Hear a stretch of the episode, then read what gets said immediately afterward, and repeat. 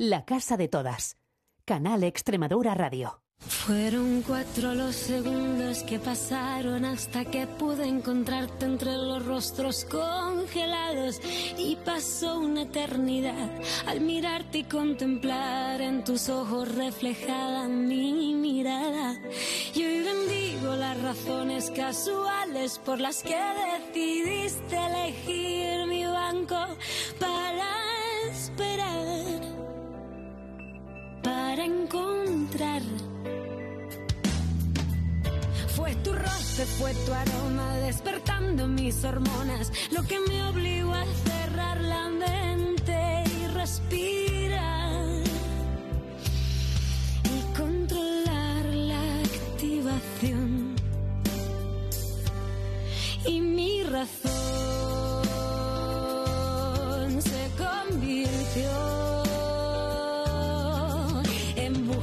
entre las calles, en los parques, tiendas, bares, en sonrisas y destellos de cristal. Quien siguió la consiguió y esta historia comenzó a brillar.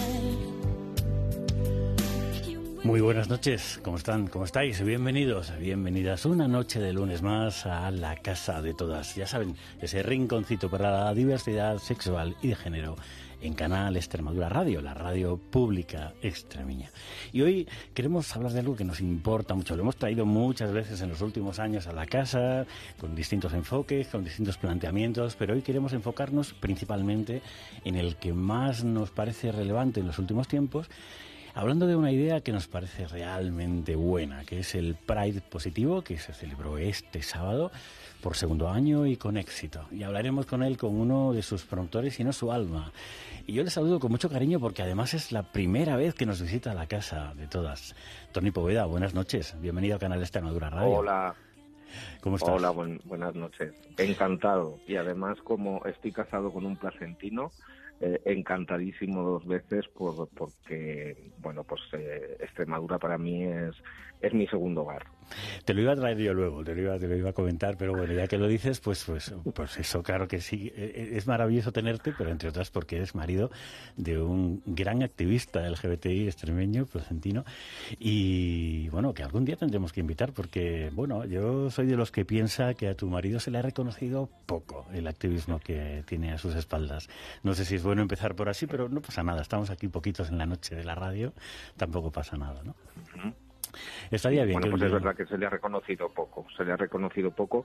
Él ha estado siempre en la trastienda, trabajando en la cocina y, y han sido otros los que han enseñado los platos, pero siempre ha estado ahí. Claro, pero para que otros den la Eh, cara y se consigan batallas importantes, hace falta esa trastienda, esa fontanería importante, estar detrás, esa, ese, ese equipo, ese equipo, ¿no? Pero bueno, también estuvo a la cabeza porque yo creo que fue presidente de Lambda muchos años, ¿no? Era- Sí, fue coordinador general de Landa durante cuatro años, efectivamente, que es el máximo eh, que permiten los estatutos del colectivo Landa de Valencia Claro. eh, pa- para poder estar en, eh, eh, a la cabeza de la organización. Por poner un poco en situación a los extremeños y las extremeñas que nos estén escuchando, Lambda es la principal organización LGBTI valenciana, creo que es la histórica, la más antigua, no sé si me equivoco, Tony, corrígeme en eso, pero sí es desde luego la más relevante y la que históricamente tiene, hoy también lo tiene, el papel más importante, pero el que lo ha tenido siempre. Y Miquel Fernández fue eh, coordinador. Bueno, hablaremos un día con él, ahí queda anotado como, como parte de, de capítulos posibles de esta casa de todas. Será un placer. Pero hoy estás tú con nosotros, marido extremeño que ha sido mil cosas en el activismo, también en Lambda, en la FLGTB, presidente de la FLGTBI, más ahora. Secretario Y- general, secretario general. Ay, perdón, perdón, me bailan los, los cargos. Y es verdad, es que lo de, lo de los cargos, cuando uno, en según qué estructuras, el máximo cargo tiene un, perfil, pero bueno, vale. Y mm, ahora director de CESIDA, de la coordinadora principal, principal organización de VIH-Sida que Mm. existe en nuestro país hace ya 10 años. Mucho tiempo, mucho recorrido ya, Sí, ¿no? mucha trayectoria.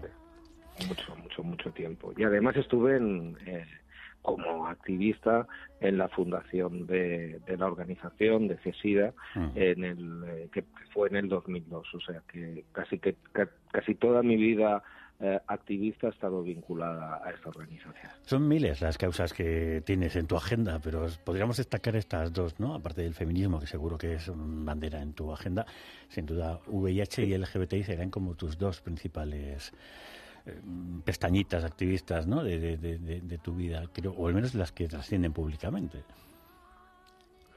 Efectivamente. Yo, eh, bueno, pues pertenezco a una generación, eh, tengo 55 años, pertenezco a una generación eh, de jóvenes que teníamos dos inquietudes muy potentes. Eh, por un lado era la de conseguir eh, más derechos para las personas LGTBI+, y por otro lado eh, porque me llegaba de cerca, porque em, fallecían amigos, porque amigos enfermaban en, en un momento muy difícil de la pandemia en la que no había tratamientos y nos tuvimos que poner las pilas con, con, con la lucha contra, contra la, mm, el virus. ¿no? Y, y, y, ahora mm, que ya no se me mueren amigos, eh, por lo menos de esa forma tan dramática, sin mm. medicamentos, precisamente sigo en ese activismo porque yo siempre digo que si dejo, tengo la, la impresión de que eh, es el mejor homenaje que les puedo hacer, que si dejo algún día de, de estar en esta respuesta al VIH y el SIDA, mm. eh, me, parece que se van a borrar de mi, de mi pensamiento sus voces, sus las vivencias conjuntas, sus caras, en fin, que tengo que estar ahí porque se lo debo. Qué importante la memoria y qué importante ese enfoque, qué emocionante también escucharte ese ese motor ¿no? de, tu, de tu activismo, ese porqué del motor del activismo, eh, eh, lo que ha cambiado en todos estos años. Eh, recuerdo una conversación contigo hace muchos años ya. Tú estabas entonces al frente de FLGTBI y, y recuerdo estar hablando, de, aparecía la PrEP, comenzaba a aparecer la PrEP. Y recuerdo una frase tuya que a mí se me quedó grabada y que me valió para, para reflexionar todo a partir de ahí, ¿no? es que nos cambia todo. Es que esto nos lo cambia todo.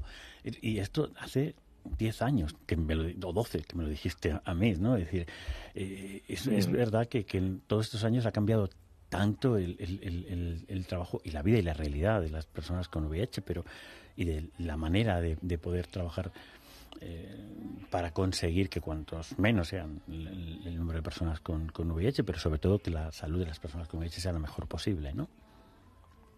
Efectivamente, hemos avanzado muchísimo en lo científico, porque eh, por un lado está pues, lo que te decía, ¿no? que ya hay medicamentos eh, que consiguen que las personas con VIH puedan tener no solo una esperanza de vida eh, similar. Ahora una persona recién diagnosticada va a tener eh, la misma esperanza de vida, sobre todo los jóvenes, que otros de su generación que no lo tienen.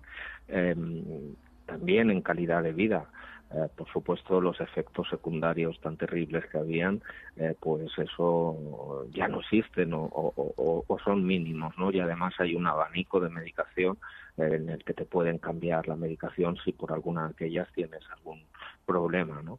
Pero además también con esa misma medicación se ha conseguido que esa medicación sea preventiva, hmm. por eso es la PrEP, que permite que eh, puedas tener relaciones eh, sexuales naturales, es decir, sin preservativo, eh, sin la necesidad de, o sea, precisamente al tomar esta medicación. Yo siempre digo que en la en la, en la sociedad existen las personas seropositivas, las seronegativas y las sero no lo sé. Hmm. Actualmente, quien realmente el virus es las personas que no saben que tienen el VIH. Hmm. Por eso la importancia de, de, hacerse la prueba. Y, y qué mayoritaria el porcentaje de gente que cero no lo saben, ¿no? Yo creo que mayoritariamente. Sí, sí, sí. Hmm. Sí, sí, sí. Eh, no, sé, no, hay datos, pero me atrevo a decir eso a la luz de la información que, que, tenemos. ¿Y en el lado social del SIDA se ha evolucionado tanto? Pues ya son más de 40 años de historia de esta pandemia. Y ya después de estos 40 años, eh, tú también, José María, mm. que, eres un viejo mm. amigo, no por edad, sino por, por, tantos años que nos conocemos. Em, y, y, precisamente lo que hemos comprobado es que lo más difícil de erradicar precisamente es el estigma y la discriminación. que de esto que te hablaba, que hemos avanzado, avanzado tanto en lo, en lo científico, lamentablemente ese estigma y esa discriminación que viven las más de 150.000 personas en España eh, que tienen el VIH sigue eh, sigue existiendo, siguen en mayor o menor grado padeciendo esta discriminación en todos los ámbitos de sus vidas, en todos. Quizás donde más se sufre esta discriminación es en el ámbito sanitario. También es verdad que si se vive más en el ámbito sanitario es porque precisamente eh, eh, es donde las personas más eh, salen del armario, no les queda otra, mm. y, sufren esta discriminación más a menudo. En todo caso, hay que decir que la mayoría, la gran mayoría de los profesionales que trabajan en el ámbito sanitario, sobre todo los que trabajan en las unidades que, trabajan directamente con personas con VIH son unos excelentes profesionales y que se han trabajado mucho esa discriminación para que, para que no se sufra. Es jodido pensar que todavía sigamos discriminando a alguien por esto, pero es la realidad. Supongo que ese es el origen del Pride positivo, de la idea del Pride positivo. Sí, efectivamente. A, a mí me preguntan eh, mucha gente me dice, pero a ver, eh, explícame, eh, para ir positivo, eso es orgullo, quiero decir, ¿hay, ¿hay alguien que tenga, que se sienta orgulloso de tener el VIH? Lógicamente no. Nadie se siente orgulloso de tener un virus, ¿no? Mm. De ningún tipo de virus. lo que nos sentimos orgullosos es de eh, el trabajo que se ha hecho del activismo del VIH y además, eh, precisamente, orgullo es lo contrario de vergüenza, ¿no? Y eso es lo que queremos eh, decir alto y claro, ¿no? Que esa herramienta tan potente que precisamente las personas gays, lesbianas, trans, sexuales hemos tenido para transformar eh, la sociedad, que es la visibilidad, también es necesaria en el ámbito del VIH. Eh, cada uno, cada una tiene sus circunstancias, pero, pero es muy importante porque, como digo, el Pride lo, lo interpretamos como dignidad y hay que reivindicar la dignidad de las personas con VIH y cambiar esta situación que sigue existiendo, ¿no? Pues de discriminación en el día a día, te hablaba en el ámbito sanitario, pero también en el ámbito laboral, por supuesto, en el, en el ámbito institucional, en el ámbito familiar. Quiero decir que eh, seguimos teniendo demasiada discriminación. Y si no acabamos con la discriminación, jamás acabaremos, podremos conseguir una generación libre de VIH. Porque no solo los, esta discriminación la viven las personas eh, con VIH. Mm. Eh, por ejemplo, tenemos mucha gente que le preguntamos Em, que por qué no se ha hecho la prueba cuando antes cuando le han dado el cuando le dan el resultado positivo en muchos, muchos casos pues ya en un hospital porque el virus ha ido avanzando y, y casi todos coinciden en lo mismo. No, no me he hecho la prueba porque tenía miedo a ser discriminado, tenía miedo a mm. que se enterase mi familia, tenía miedo a que se enterasen en el trabajo. Por lo tanto, eh, no solo eh, el estigma y la discriminación afecta a las personas con VIH, sino también a las poblaciones más vulnerables. Mm, mm. ¿Y qué tal fue el sábado, el Pride? Porque el sábado fue la segunda, si no me equivoco, edición, ¿no? Eh, creo que comenzó el año pasado. Pues mira, yo te diría, te diría que doblamos en la asistencia. Em, eso está muy bien, em, pero sobre todo em, fue muy emocionante. Y sigue siendo muy emocionante y estoy convencido que va a ser todos los años muy emocionante, porque eh, ver a gente que, que, sale a la calle a decir mm. alto y claro, tengo el VIH, y lo mm. digo con la frente bien alta, porque nadie, si nunca tuvo sentido discriminar, ahora que sabemos que indetectable es igual a intransmisible, mm. menos sentido.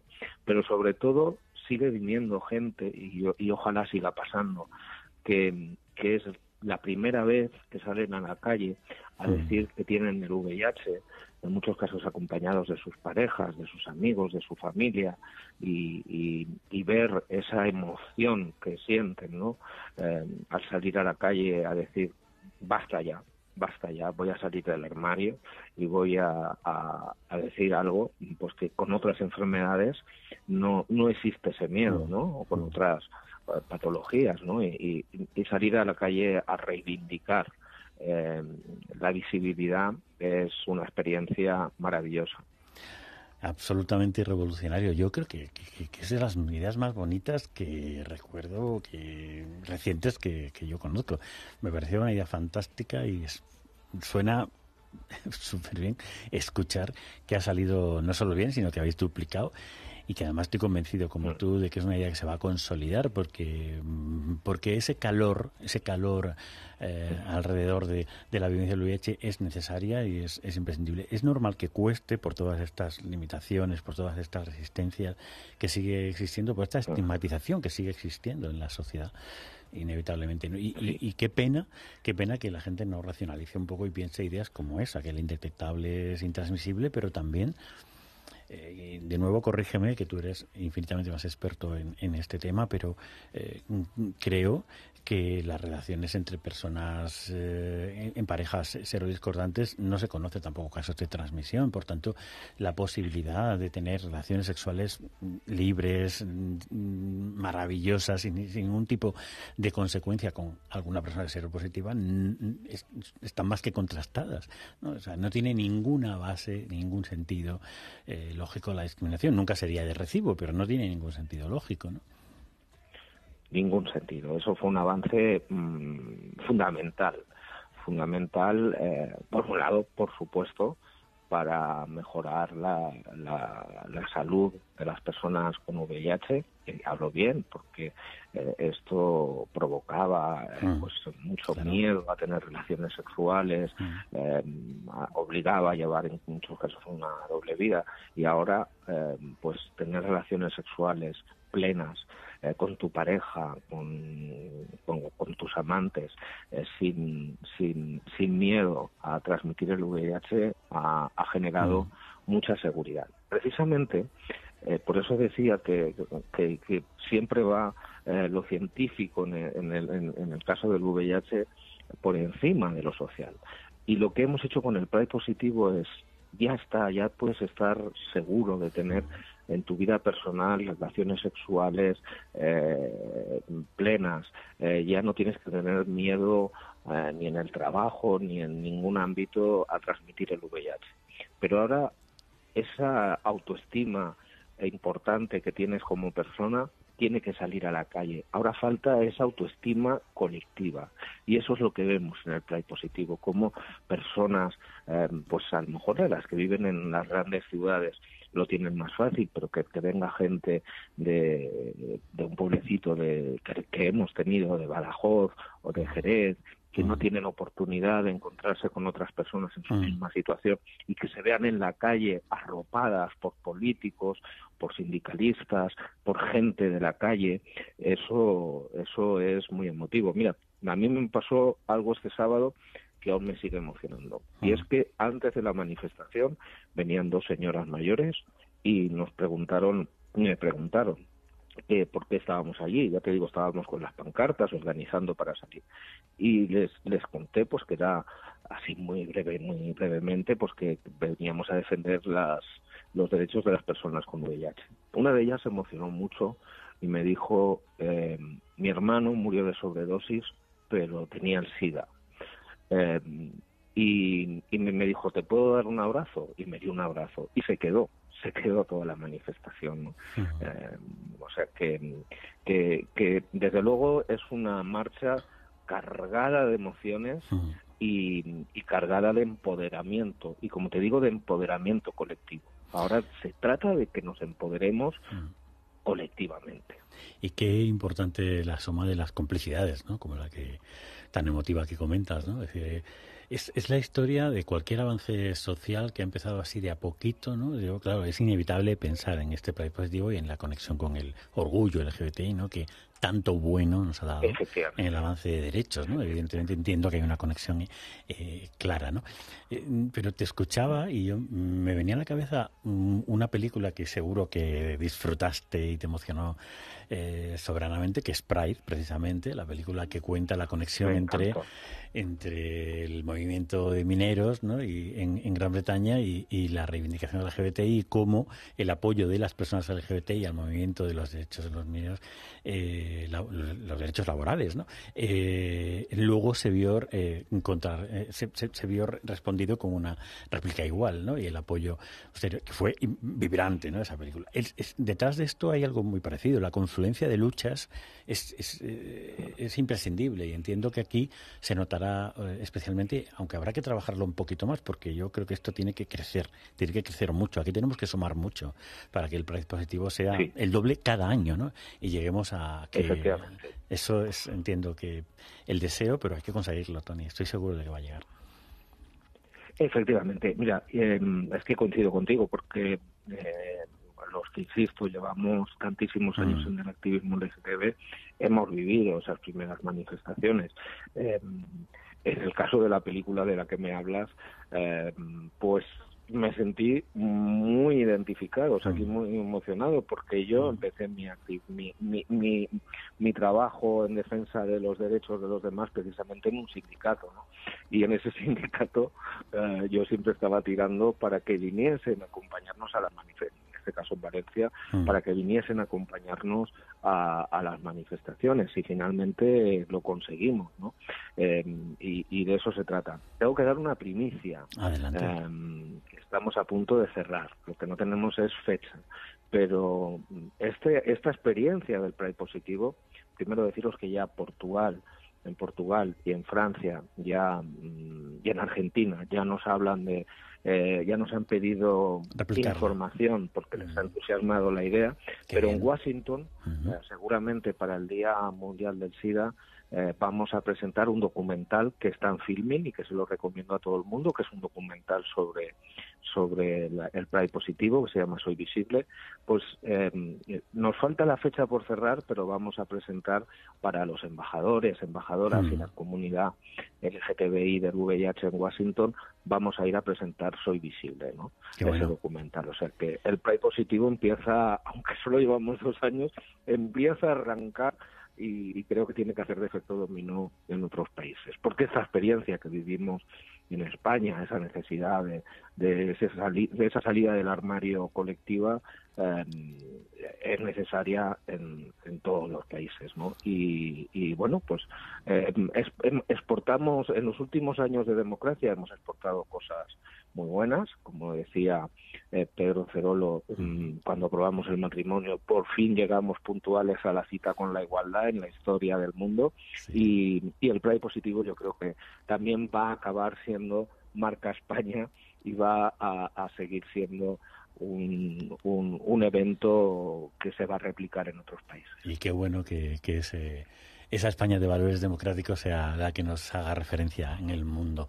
Bueno, yo te quería preguntar también por el Congreso de CESIDA que acabas de tener, porque vaya fin de semana, ¿eh? entre el Pride positivo y el... estarás agotado. Te agradecemos mucho que estés esta noche aquí con nosotros y nosotras. Pero bueno, un, un, par de detalles sobre qué tal ha ido el Congreso de CESIDA. Pues mira, el Congreso de CESIDA ha sido muy emocionante. Eh, hemos tenido más delegados que nunca, somos 75 entidades y hemos tenido representantes de casi todas las entidades. Mm. Eh, y decirte que, eh, bueno, pues muy emocionante también porque por primera vez eh, hemos abierto el Congreso en el acto de apertura recordando a todas aquellas y aquellos compañeros hmm. eh, que nos han dejado en estos dos últimos años. Y lamentablemente han sido muchos. Se han juntado pues la pospandemia y, y, circunstancias eh, que han hecho que vivamos con dolor como se nos ha ido nuestro presidente que fue presidente eh, años atrás, eh, mm. Juan Ramón Barrios, mm. Sancho, eh, Begoña, que fue secretaria general, Miki, eh, Xavi Franquet, eh, Alejandro de la Torre, Domingo y por supuesto Miguel Ángel Sánchez, que fue fundador de Fundación Triángulo, bueno, tú lo conocías perfectamente y lo querías y, más que yo porque ha vivido mucho más con él. Em, también fue fundador de COGAM y estuvo también en la fundación de la FLGTB, de hecho fue el presidente. Eso fue muy emotivo y luego pues hemos dedicado nuestro congreso a, en, este caso ha sido más a marcar eh, cuál iba a ser nuestra más enclave interna y de ahí hemos sacado cosas muy ricas que tienen que ver con la con la comunicación, cómo nos comunicamos, evaluar nuestro plan estratégico y, desde luego a, fijar eh, prioridades, ¿no? Y ya lo hemos estado hablando, desde luego tiene, nuestra prioridad va a ser eh, la lucha contra el estigma y trabajar para que la calidad de vida de las personas con VIH mejore. Y en especial, porque somos una organización feminista, poniendo el foco en las mujeres. En todas las poblaciones discriminadas, quien peor parte se lleva siempre son las mujeres. Esto también pasa en el caso de, las mujeres con el VIH, em, que se ve incluso hasta en la investigación, que a veces se olvida de ellas. Eh, cuando se habla del VIH, hasta en el ámbito científico se mm. piensa en un hombre. La medicación, en fin, y, vamos a, seguir insistiendo y creciendo desde el feminismo en, en, que, en poner en primer lugar eh, los derechos de todo tipo de las mujeres que tienen el VIH. Y se hizo nueva ejecutiva, una ejecutiva jovencísima. esto, esto sí que emociona de verdad. Una, joven, una ejecutiva jovencísima, la sigue encabezando Reyes Velayos y, y tenemos, pues, eh, ha bajado la media de edad significativamente. Tenemos mucha gente joven, una mujer trans por primera vez, en fin. Ah, positivo. Pues eh, fantástico el resultado. Enhorabuena, de verdad, Tony. Muchísimas gracias por contárnoslo en la casa de todas. Ha sido un placer tenerte aquí y que nos hables de tanta con tanta emoción de ese fantástico proyecto deportivo que vamos a ver crecer y lo iremos contando aquí. Pero gracias por contárnoslo y por estar hoy aquí.